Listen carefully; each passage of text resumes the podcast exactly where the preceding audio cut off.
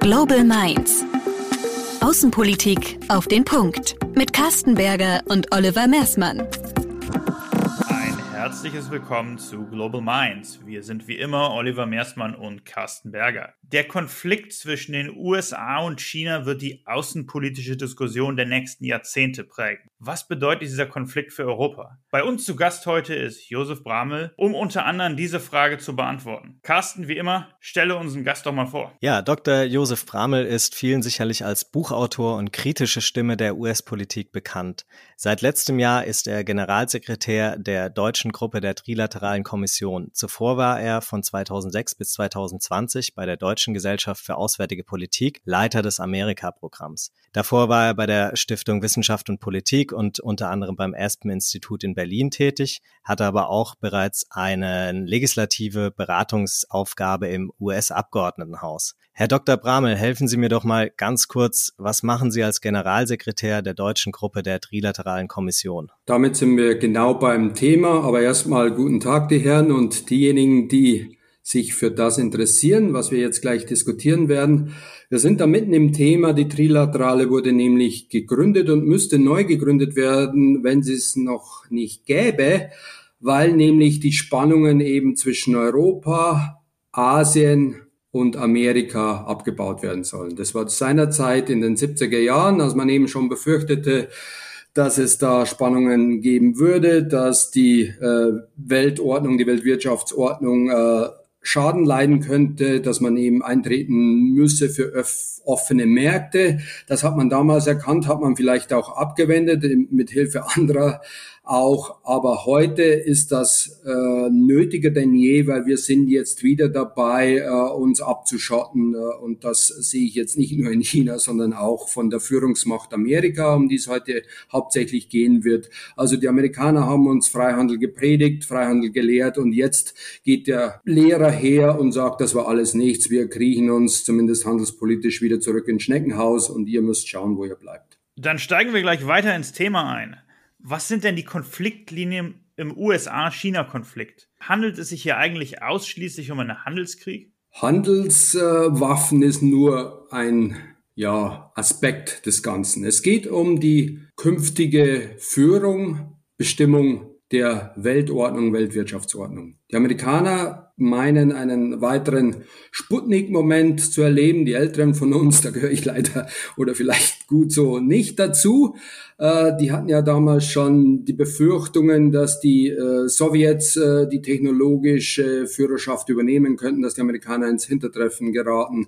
Dann hat man aufgerüstet in allen Bereichen und die Sowjetunion ist jetzt Geschichte. Aber jetzt schwingt sich China auf, nicht nur Handels, sondern vor allem auch Technologie Führer zu werden. Und das hat jetzt nicht nur handelspolitische Aspekte, sondern auch militärische. Und da ist jetzt wirklich äh, brennt äh, in, in den Köpfen der Amerikaner. Die wollen jetzt mit allen Mitteln verhindern, dass China auch weiter ökonomisch aufsteigt, weil das nämlich auch die Grundlage für die militärische Ertüchtigung ist. Und wir sind jetzt in die, ja, zwischen die Fronten geraten, zwischen Amerika und China, also der angeschlagenen Weltmacht USA und der aufsteigenden Weltmacht China. Und das Problem ist, dass wir das noch nicht wirklich erkannt haben und auch noch nicht wirklich wissen, wie wir damit umgehen sollen. Jetzt haben Sie bereits die Sowjetunion gerade erwähnt. Das ähm, ruft natürlich unwillkürlich den äh, Vergleich zum Kalten Krieg aus. Ist die, ist die Konfliktlage zwischen den USA und China vergleichbar der Situation damals oder sind die Unterschiede größer? Ich möchte jetzt die Kalten Kriege nicht herabwürdigen, die es jetzt immer noch gibt, die sich nach wie vor auf Russland einschießen. Das ist vor allem in den USA der Fall, wenn man jetzt um die Streitigkeiten äh, bei Nord Stream 2 äh, sich, sich bemüht. Äh, viele haben noch nicht gemerkt, äh, viele der Kalten Kriege, dass sich die Welt seitdem ein paar Mal gedreht hat, dass äh, ja die meisten Amerikaner China als Bedrohung sehen und dass vielleicht die Russen äh, nützlich sein könnten, um China einzudämmen. Aber wenn Sie jetzt den direkten Vergleich bemühen wollen, dann würde ich sagen, äh, der Vergleich hinkt.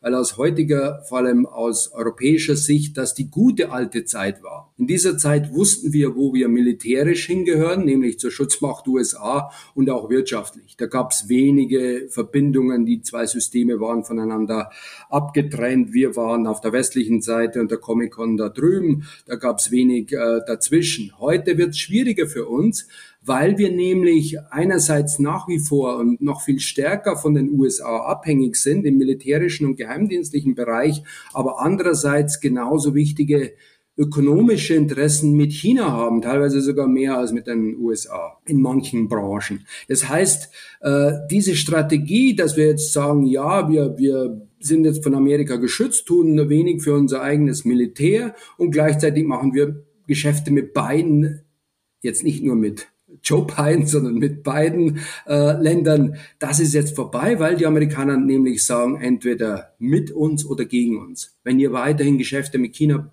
macht, vor allem in Hech, in technologischen äh, Bereichen, Stichwort Huawei, schnelles Internet, wenn ihr da mit den Chinesen äh, weiter mitgeht, dann kriegt ihr große Probleme mit uns. Die Trump-Regierung hat uns sogar angedroht, den nachrichtendienstlichen und auch militärischen Schutz wegzunehmen. Also wir wurden von den Amerikanern schon erpresst, hier Tribut zu zollen im wirtschaftlichen Bereich. Und das heißt, dass wir im, im ökonomischen Bereich sehr viel liegen lassen müssen, auf Geschäfte verzichten müssen, wenn wir weiterhin von den Amerikanern abhängig bleiben wollen. Ich würde jetzt dafür plädieren, dass wir vielleicht mal selber darüber nachdenken, uns ein eigenes Militär zulegen in Europa, wohlgemerkt innerhalb der NATO, damit wir nicht erpressbar sind, weder von Russland noch von China und auch nicht von der Schutzmacht Amerika, die unter Trump dann äh, ja mehr oder weniger Schutzgeld von uns erpresst hat. Da gewinnt das Wort Schutzmacht dann eine andere polemische Bedeutung. Bevor wir auf die Auswirkungen oder auf die äh, Empfehlungen für die Europäische Union in diesem Konflikt kommen,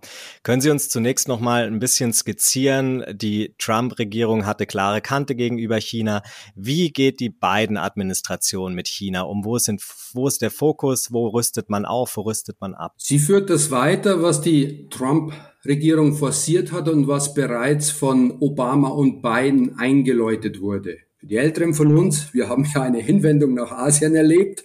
Äh, viele haben das schon vergessen, dass die Europäer damals sehr enttäuscht waren, dass die USA sich von Europa doch abgewendet hatten. TTIP hat in Washington nicht wirklich jemanden interessiert, sondern es war die Trans-Pacific Partnership und man hat sich nach Asien hingewendet. Stichwort Pivot to Asia. Die Europäer, die Transatlantiker waren tief enttäuscht, weil sie nicht mehr im Zentrum amerikanischer Aufmerksamkeit waren. Äh, die Amerikaner haben früh erkannt, dass die chinesische Bedrohung zunimmt, dass China sich nicht einbinden lassen würde in eine von Amerika dominierte Weltwirtschaftsordnung. Also dieser Responsible Stakeholder äh, war nicht mehr angesagt. Also unter Obama hat man schon gemerkt, dass man die Chinesen eindämmen muss, handelspolitisch. Die Trans-Pacific Partnership äh, die auf Kosten von TTIP, der Europäischen Einigung, ging, äh, wurde forciert, um die Alliierten in Asien an sich zu binden und China auszugrenzen. Also damals hat man schon harte Geoökonomie forciert, also Wirtschaft als Waffe eingesetzt, um China einzudämmen. Das war nicht Kumbaya, das war nicht mehr liberaler, äh, marktoffener Wirtschaftsinternationalismus, das war schon harte Geoökonomie. Wirtschaft wurde als Waffe eingesetzt, um China einzudämmen. Nur ist es damals noch nicht so vielen aufgefallen, was Trump jetzt gemacht hat in seiner Einfältigkeit. Er hat diese Waffen äh, liegen lassen. Er hat die Trans-Pacific Partnership aufgekündigt. Er dachte nämlich, dass er sich jeden einzeln zur Brust nimmt. Äh, nicht nur China, sondern auch die Alliierten. Aus denen kann man dann im Einzelgespräch noch mehr herauspressen. So die Überlegung. Und Biden geht jetzt wieder dahin zurück, dass er nämlich erkennt, die Amerikaner haben Alliierten, von denen man dann auch Tribut fordern kann im Wirtschafts- äh, und Handelsbereich, im Finanzbereich zumal, um dann auch gegen China vorzugehen. Also der Konfrontationskurs gegen China wird weitergeführt, seit äh, Barack Obama Biden Vizepräsident durch Trump verschärft und jetzt durch Biden nochmal verschärft. Wenn ich da noch mal ganz kurz nachhaken darf, welche Freunde oder Verbündete haben denn die USA in dieser Region tatsächlich, die valide sind? Weil wenn man auf die Chinesen guckt, ein Nachteil haben sie sicherlich. Sie haben recht wenige Freunde in der Nachbarschaft. Da zählen äh, zuvorderst dann auch die Freunde, die auch liefern können, äh, sei es militärisch oder dann auch finanziell. Ich meine, äh, wir werden zwar auch angehalten, äh, hier mehr für Militär zu tun, aber dann bitte schön für amerikanisches Militär. Und das Gleiche tun die Australier, das Gleiche tun die Japaner und sollten vielleicht auch künftig die Inder machen. Das sind Länder, die sind wirtschaftlich potent, die sind auch in der Lage, amerikanische Rüstungsgüter zu kaufen, da auch militärisch abhängig zu bleiben. Das heißt, Alliierte und Partner, da würde ich aufpassen, das ist auf Augenhöhe. Ich will jetzt nicht von Vasallen sprechen, die wir waren im Kalten Krieg und äh, viele sind auch noch in dieser Vasallenmentalität. Aber wenn, wenn die Bedrohung vor der Haustür steht, wie seinerseits die Sowjetunion, ist man äh, stärker zu Zugeständnissen bereit. Wir sind das nicht mehr so sehr. Wir mucken hin und wieder auf wollen jetzt ein eigenes Militär aufbauen, da kommen wir vielleicht später darauf zu sprechen,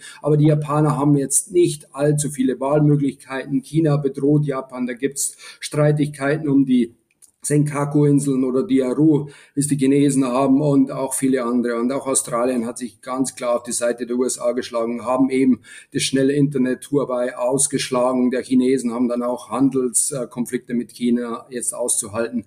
Und auch Indien hat seine Äquidistanz zwischen China und den USA aufgegeben, schlägt sich auf die Seite der USA und muss da wohl dann auch Tribut für zollen. Nicht zuletzt auch, weil China hier äh, bei Grenzstreitigkeiten, bei Blutgrenz, blutigen Grenzstreitigkeiten zwischen Indien und, und, China dann auch den Indern geholfen hat, in, in, in, äh, ja, in, in den Bereich der Amerikaner zu kommen. Und das Ganze nennt sich jetzt Quad, äh, Quadrilaterale, also nicht mit der Trilateralen zu verwechseln. Wir sind sehr friedlich, äh, wir, wir diskutieren nur, verschaffen nur eine Plattform, um eben genau das zu verhindern, was ich Ihnen jetzt schildere, dass sich da nämlich neue Blöcke auftun, die USA und ihre sogenannte Wertegemeinschaft auf der einen Seite oder Rüstungsgemeinschaft und China auf der anderen Seite. Und China steht nicht ganz so alleine da. Da gibt's auch abhängige Länder, denken Sie nur an Nordkorea und andere, die dann auch mit reingehen. Aber Sie haben recht. Äh, das große Pfund der Amerikaner ist eben äh,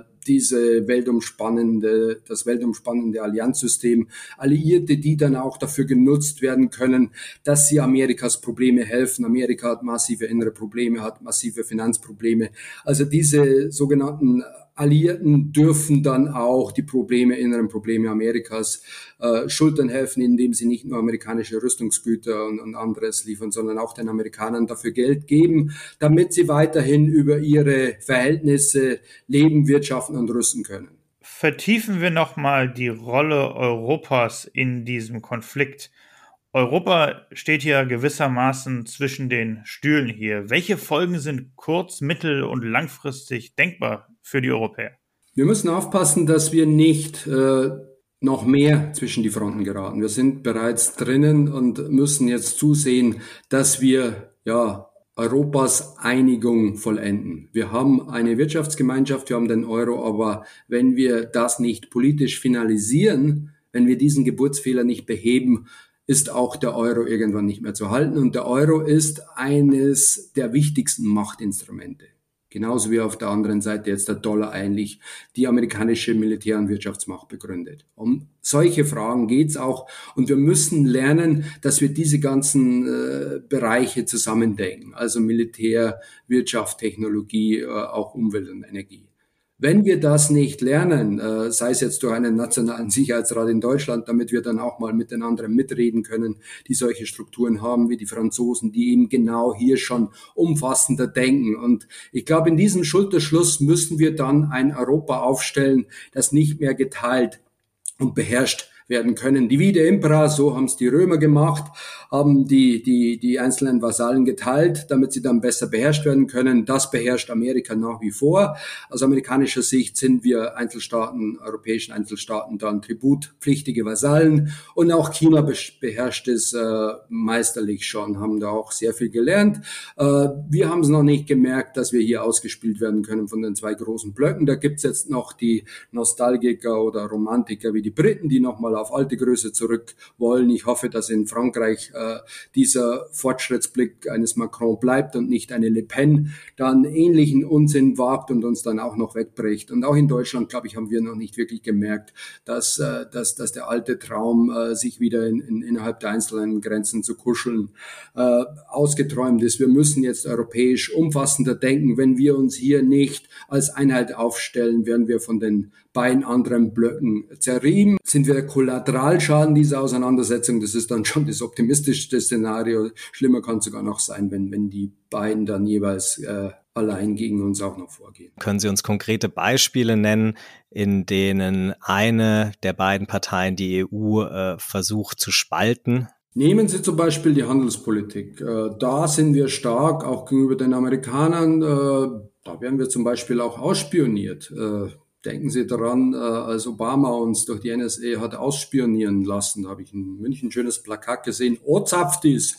Also da wurde angezapft, damit eben bei den TTIP-Verhandlungen die Amerikaner wussten, wie sich die Europäer da ins Benehmen setzen. Also da wurde nicht nur die Bundeskanzlerin ausspioniert, die mittlerweile auch erkannt hat, dass wir uns ein Stück weit auf andere nicht mehr verlassen können. Äh, aber wir müssen dann eben auch etwas tun, um diese Analyse, diese scharfsichtige Analyse im Bierzelt seiner Zeit auch in die Tat umzusetzen. Und da haben wir noch wenig gemacht. Und bei China ist es klar, die Seidenstraßenbemühungen äh, sind mittlerweile auch in Europa angekommen. Und da gibt es auch viele, die profitieren jetzt von diesen Investitionen, sehen aber nicht, dass sie in Abhängigkeiten gebracht werden, dass sie eben auch, wenn sie Kredite aufnehmen und nicht mehr zurückzahlen können, dann abhängig werden von China. Und äh, nehmen Sie nur Griechenland, da ist der Hafen Piräus bereits in chinesischer Hand und die eine oder andere Abstimmung Europas jetzt auf UN-Ebene, die dann nicht vonstatten ging, ist dann auch diesen Abhängigkeiten zu schulden. Solange wir in Europa eben dieses Einstimmigkeitsprinzip haben, also einer der jetzt da von Amerika unter Druck gesetzt wird oder noch schlimmer dann von China, weil das dann doch auch noch ein anderes Wertesystem ist, können wir dann auch äh, nicht, nicht gegen Menschenrechtsauflagen oder andere Sachen vorgehen. Da sind wir manipulierbar, also in Europa erstes Gebot hier, diese Einstimmigkeit aufhören. Äh, das gibt's in dieser Welt nicht, dass alle immer mit allem zufrieden sind. Wir müssen jetzt mal äh, die Mutigen wieder vorangehen, nur so ist Europa entstanden. Die Zauderer haben Europa noch nie vorangebracht, die Mutigen und das müssen Frankreich und äh, Deutschland sein. Da muss es eine Arbeitsteilung geben. Offen natürlich für andere, die mitgehen wollen. Und hier muss es dann, dann eben Mehrheitsentscheidungen geben und, und nicht da die letzten Zauderer äh, uns daran hindern, äh, uns, uns gegen China, aber eben auch die USA zu wappnen. Sie haben gerade was Schönes gesagt, und zwar, wir müssen nun die Bierzeltanalyse in die Tat umsetzen. Wo steht die EU? Wo stehen wir mit unserer Strategieentwicklung in diesem Konflikt? Rhetorisch haben wir zumindest schon mal sehr viel begriffen. Äh, Frau von der Leyen, die Kommissionspräsidentin, Chefin der EU, will eine, eine, so hat sie es gesagt, eine geopolitische Kommission wollte sie aufstellen, hat sie auch gemacht. Die Sprache der Macht wieder lernen. Äh, ich glaube, das ist angesagt. Äh, wir sind jetzt dabei, hier Souveränität zu erstreiten im digitalen Bereich, äh, auch im Energiebereich. Da sind wir dabei, mit den Amerikanern auszuhandeln und uns nicht nur zu unterwerfen und uns amerikanischen Standards zu unterwerfen. Da halten wir dagegen. Äh, wir müssen das aber noch in anderen Bereichen machen. Im Militärbereich, da haben wir jetzt das gemeinsame System FCAS mit Frankreich. Da geht es jetzt nicht nur um Kampfjets, sondern auch um Drohnen, um Cyberfähigkeiten, um eine Militär Combat Cloud und, und vieles mehr, wo wir souveräner werden, wo wir uns als Europäer auch auch mal eigene Handlungsfähigkeit erlauben, wohlgemerkt innerhalb der NATO, aber wir müssen uns für den Tag rüsten, dass äh, vielleicht Amerika einmal mehr von Trump regiert wird und der dann äh, es, es nicht für nötig hält, unsere Interessen zu verteidigen. Aber eben genau diese anderen Probleme sollten wir nicht vernachlässigen. Also wir müssen uns da wirklich auf die Hinterbeine stellen. Das ist jetzt nicht nur im IT-Bereich, Technologiebereich, im, im Wirtschaftsbereich tun wir es ohnehin. Im Energiebereich sind wir auf dem Sprung mit dem Green Deal. Da können wir aber auch kooperieren mit den Amerikanern, wenn sich da vielleicht noch ein bisschen mehr tut. Aber vor allem auch im Militärbereich können wir die Amerikaner durchaus ernst nehmen, die sagen, ihr müsst mehr tun, äh, womit sie wahrscheinlich nicht rechnen, dass wir dann äh, nicht alles von Lockheed Martin kaufen und von amerikanischen Rüstungsfirmen und abhängig bleiben, sondern vielleicht hier unsere eigene militärindustrielle Basis erhalten, ausbauen. Das wird wichtig sein, um hier nicht weiterhin erpressbar auch von der Schutzmacht Amerikas zu bleiben. Welche Handlungsoptionen hat die EU denn genau die von Ihnen angesprochenen Ziele, könnte man sagen, oder Strategien äh, zu verfolgen, diese Souveränität und ähm, Eigenständigkeit sich zu bewahren? Da, wo wir schon äh, ja, einheitlicher sind, äh, würde ich anfangen in der Handelspolitik. Da werden wir ja weiterhin unter Druck gesetzt. Äh, Biden hat ja fortgeführt, was Trump angefangen hat. Er hat nämlich unsere Stahl- und Aluminiumzölle als Bedrohung der nationalen Sicherheit der USA deklariert und damit Strafzölle gegen Alliierte erhoben. Spätestens da sollte uns klar geworden sein und auch unter beiden, dass wir keine Alliierten mehr sind. Alliierte, die die nationale Sicherheit der USA bedrohen, sind keine Alliierten. Das sind Bedroher. Also aus amerikanischer Sicht werden wir als Bedrohung wahrgenommen. Da hilft der ganze äh, Wertegemeinschaftsschnack nicht mehr.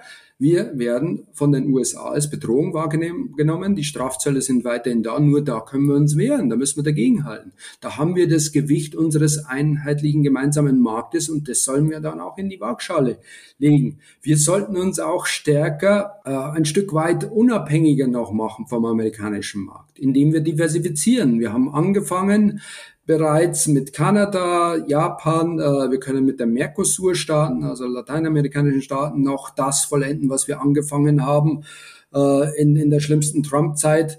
Wir können also unsererseits dafür sorgen, dass wir Plan äh, B, C und D haben, äh, falls die Amerikaner weiterhin abschotten. Und das werden sie machen. Äh, das hat auch Biden gemacht. Nur so ist er überhaupt gewählt worden, weil er eben diesen Protektionismus Trumps weitergeführt hat. Sonst wäre er erst gar nicht gewählt worden. Das hätte man aber auch vorher schon erkennen können, dass dem so ist. Aber, aber naja, man hängt halt an dem, was man gewohnt ist und die Denkgewohnheit oder Denkfallheit hat uns bisher daran gehindert, hier weiter aktiv zu werden. Und wir müssen auch davon ausgehen, dass die USA weiterhin äh, den Schiedsrichter rausnehmen, die WTO die, die, die Gerichtsbarkeit, das hat nicht erst seit Trump angefangen. Das hat schon unter Obama wurde forciert, dass Richter blockiert wurden. Also wenn es dann keinen äh, Richter mehr gibt, keinen Schiedsrichter mehr auf dem äh, sogenannten Level, Play, Level Playing Field, äh, dann gilt das Recht der Stärkeren. Dann wird nicht mehr Rasenschach gespielt, sondern Rugby. Und das liegt den Amerikanern mehr, weil sie eben da mehr Muskeln haben.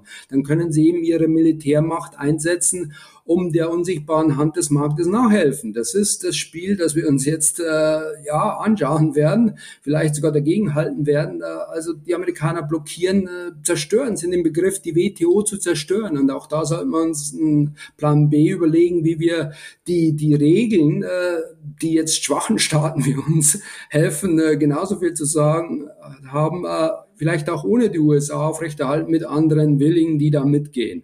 Das ist im, im Handelsbereich angesagt. Dann müssen wir vielleicht den Amerikanern auch mal sagen, dass wenn sie uns die Handelsüberschüsse vorwerfen, äh, sich damit selber auch die Möglichkeit nehmen, weiterhin über über ihre Verhältnisse zu äh, leben, wirtschaften und zu rüsten, weil nämlich die massiven Defizite in den USA, zumal Haushaltsdefizite, Staatsdefizite, die exorbitant sind, nicht erst seit Corona, äh, das droht aus den Fugen zu geraten, die Handlungsfähigkeit äh, des amerikanischen Staates lahmzulegen. Also die werden vom Ausland finanziert und die können nur finanziert werden, wenn die Amerikaner eben Handelsdefizite haben, also anderen erlauben, so dumm zu sein, wie die Exportweltmeister zu exportieren und das, was sie dann kriegen, wieder in die abgrundtiefen Märkte Amerikas Amerikas zu stecken. Also, wir werden hier in Europa gut beraten, eigene Tiefe zu schaffen, eigene Infrastruktur aufzubauen, uns gemeinsame Schulden äh, zu machen, damit ihre, meine Renten nicht wieder gefährdet sind, die wieder in den amerikanischen Staatsanleihen versinken oder weginflationiert werden, wie wir das jetzt sehen, oder durch einen billigen Dollar auch auch äh, ja verringert werden. Also die die Schuldenlast Amerikas, die erdrückend sein wird, wird nur künftig nur noch stärker vom Ausland finanziert und was ja Amerikaner jetzt nicht mehr durchs Ausland, vor allem durch die Chinesen finanziert kriegen, das drucken sie jetzt äh, selber durch die US-Notenbank. Schauen Sie sich die Bilanz der Notenbank an. Das sind schwindelerregende Höhen. Also da wird Geld gedruckt, Geld ausgegeben, wie, wie, trunken, wie betrunkene Seeleute, würde man sagen, wenn man jetzt wieder auf diese Programme hinschaut. Aber jemand zahlt die Zeche und it's not gonna be the Mexicans. Also das sind dann die tributpflichtigen Länder und hoffentlich sind wir da nicht weiterhin tributpflichtig und erkennen erkennen, dass wir hier in Europa auch Infrastruktur aufzubauen haben, IT-Infrastruktur, andere Bereiche. Und da wäre ich bei einem anderen Bereich. Äh, warum sollen wir es den Chinesen überlassen und den Amerikanern, die unter die Wasserkabel zu verlegen, Internet. Da werden alle Finanztransaktionen drüber abge, abgeleistet. Äh, das ganze Internet läuft darüber und dann können wir uns eigentlich nur aussuchen, ob wir von Huawei oder von den 16 äh, und, und den, den Nachrichtendiensten Chinas ausspioniert werden wollen oder den 16 Geheimdiensten der USA. Wenn wir da nicht für eigene Infrastruktur sorgen, da nicht souveräner werden, auch hier in, in unserer eigenen Nachbarschaft äh, nicht nur Zuschauer sind, äh, dann äh, müssen wir handeln, Geld in die Hand nehmen und das ist äh, mehr. Ich habe Militär bereits erwähnt, dass wir den, den den europäischen Verteidigungsfonds aufstocken, damit vielleicht auch FCAS dieses Kampfsystem, dieses erweiterte Kampfsystem finanzieren, dass wir uns militärisch auch ertüchtigen, äh, dass wir auch dann ist das ist vielleicht der interessanteste Bereich im, im, äh, im fortschrittlichsten, äh, im Energiebereich hier vielleicht doch noch eine Verständigung mit den USA finden und auch äh, einen EU-Haushalt finanzieren, indem wir eben hier Steuern erheben. Das können Schutzsteuern sein. Ich würde es als Schutzsteuern begreifen, dass man eben hier nicht weiterhin der OPEC und den Amerikanern die Preisbildung überlässt in, in, in äh, sterbenden Industriezweigen. Damit meine ich Fracking und, und die alten äh, fossilen Ölvorkommen. Die Zeit ist vorbei. Äh, glaube, wir müssen jetzt in erneuerbaren Energien denken. Da haben wir Technologie dafür, da haben wir Möglichkeiten für. Das können wir am besten mit den Amerikanern machen, auch wenn es um äh, Grenzausgleichssteuern geht. Und mit diesen Steuern kann man dann auch in Europa finanzieren, dass wir das nicht nur, nur jetzt äh, schuldenfinanziert machen. Man könnte auch IT-Konzerne stärker besteuern. Äh, würde es nicht so weit gehen, dass man, dass man fordert, die zu zerschlagen. Da hat es ja auch schon in Europa was gegeben, aber kartellrechtliche äh, Vorgehen der EU würde ich befürworten, was Vestager äh, bereits macht, wenn die Amerikaner wegen eigener Befangenheit, wegen der eigenen Macht dieser IT-Konzerne da nichts gegen machen müssen, dann die Europäer zumindest ihre eigene Wettbewerbsfähigkeit schützen und die auch besteuern. Das kann nicht angehen, dass, dass die massiv Gewinne machen und, und, und wenig Steuern zahlen. Ich glaube, hier als Europäer können wir da auch Finanzierungsmöglichkeiten auftun, um diesen Kontinent wetterfest zu machen in diesem geoökonomischen Wettbewerb äh, zwischen USA, China und hoffentlich auch Europa. Alle die strategischen Handlungsoptionen, die Sie jetzt angesprochen haben, erfordern natürlich eine einheitliche europäische Position. Wir wissen aber natürlich auch, dass es zu diesen Themen immer mal wieder zu innereuropäischen Konflikten in Bezug auf Position und Meinungsbildung kommt. Welche Konflikte, welche innereuropäischen Konflikte zwischen Mitgliedstaaten beeinflussen diesen Strategieentwicklungsprozess? Ich würde sogar noch ein Stück weitergehen, das Problem noch dramatischer darstellen, äh, bevor ich dann äh, ja ein Deus Ex Machina anbiete, vielleicht einen Lösungsansatz. Äh, äh nicht, nicht mal äh, in Deutschland haben sie da Einheit. Selbst die CDU, CSU hat da Riesenprobleme, äh, was jetzt den Umgang mit Huawei angeht und wie wir uns gegenüber den Amerikanern darstellen. Also das Problem ist dann noch komplexer. Aber ich glaube, dass die Bedrohung von außen, äh, Schläge auf den Hinterkopf uns helfen, hier vielleicht gemeinsamer zu denken.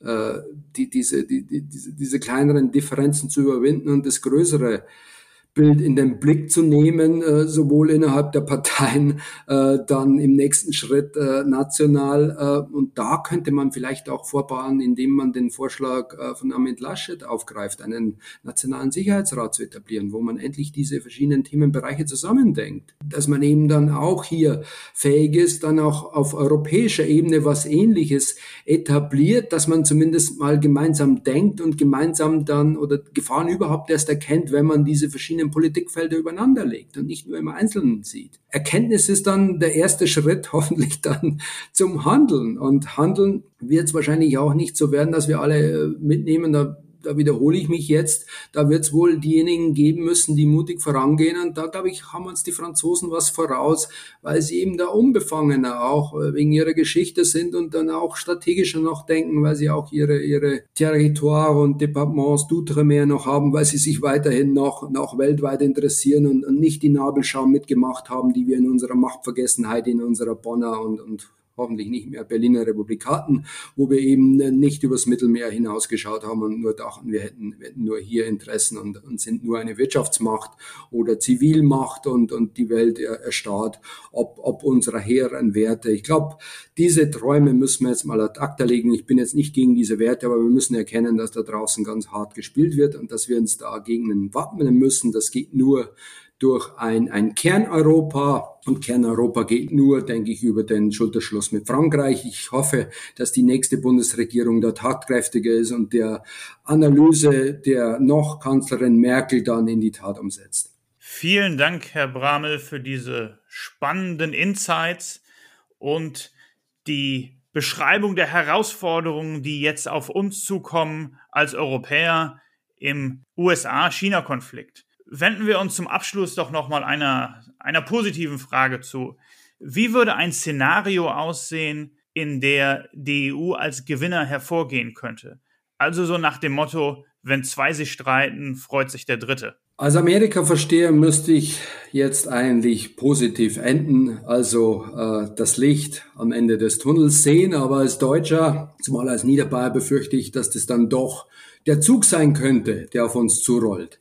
Äh, also für mich das positivste Szenario ist, dass wir nicht unter die Räder kommen, dass wir nicht zum Kollateralschaden werden, dass wir uns dagegen wehren können, weil nämlich, und ich glaube, bei dem möchte ich es belassen, das ist eine alte chinesische Weisheit, vielleicht auch von Mark Twain, das, das weiß man nicht so genau, äh, stammend, äh, wenn äh, Elefanten Liebe machen, das glaube ich jetzt nicht, aber wenn Elefanten sich streiten, leitet das Gras darunter. Und wer in diesem Bild das Gras ist, glaube ich, äh, ist, ist leicht zu ersehen. Herzlichen Dank, Herr Dr. Bramel, für Ihre Einschätzung zum US-chinesischen Konflikt und dessen Auswirkungen auf die europäische Politik. Herzlichen Dank Ihnen.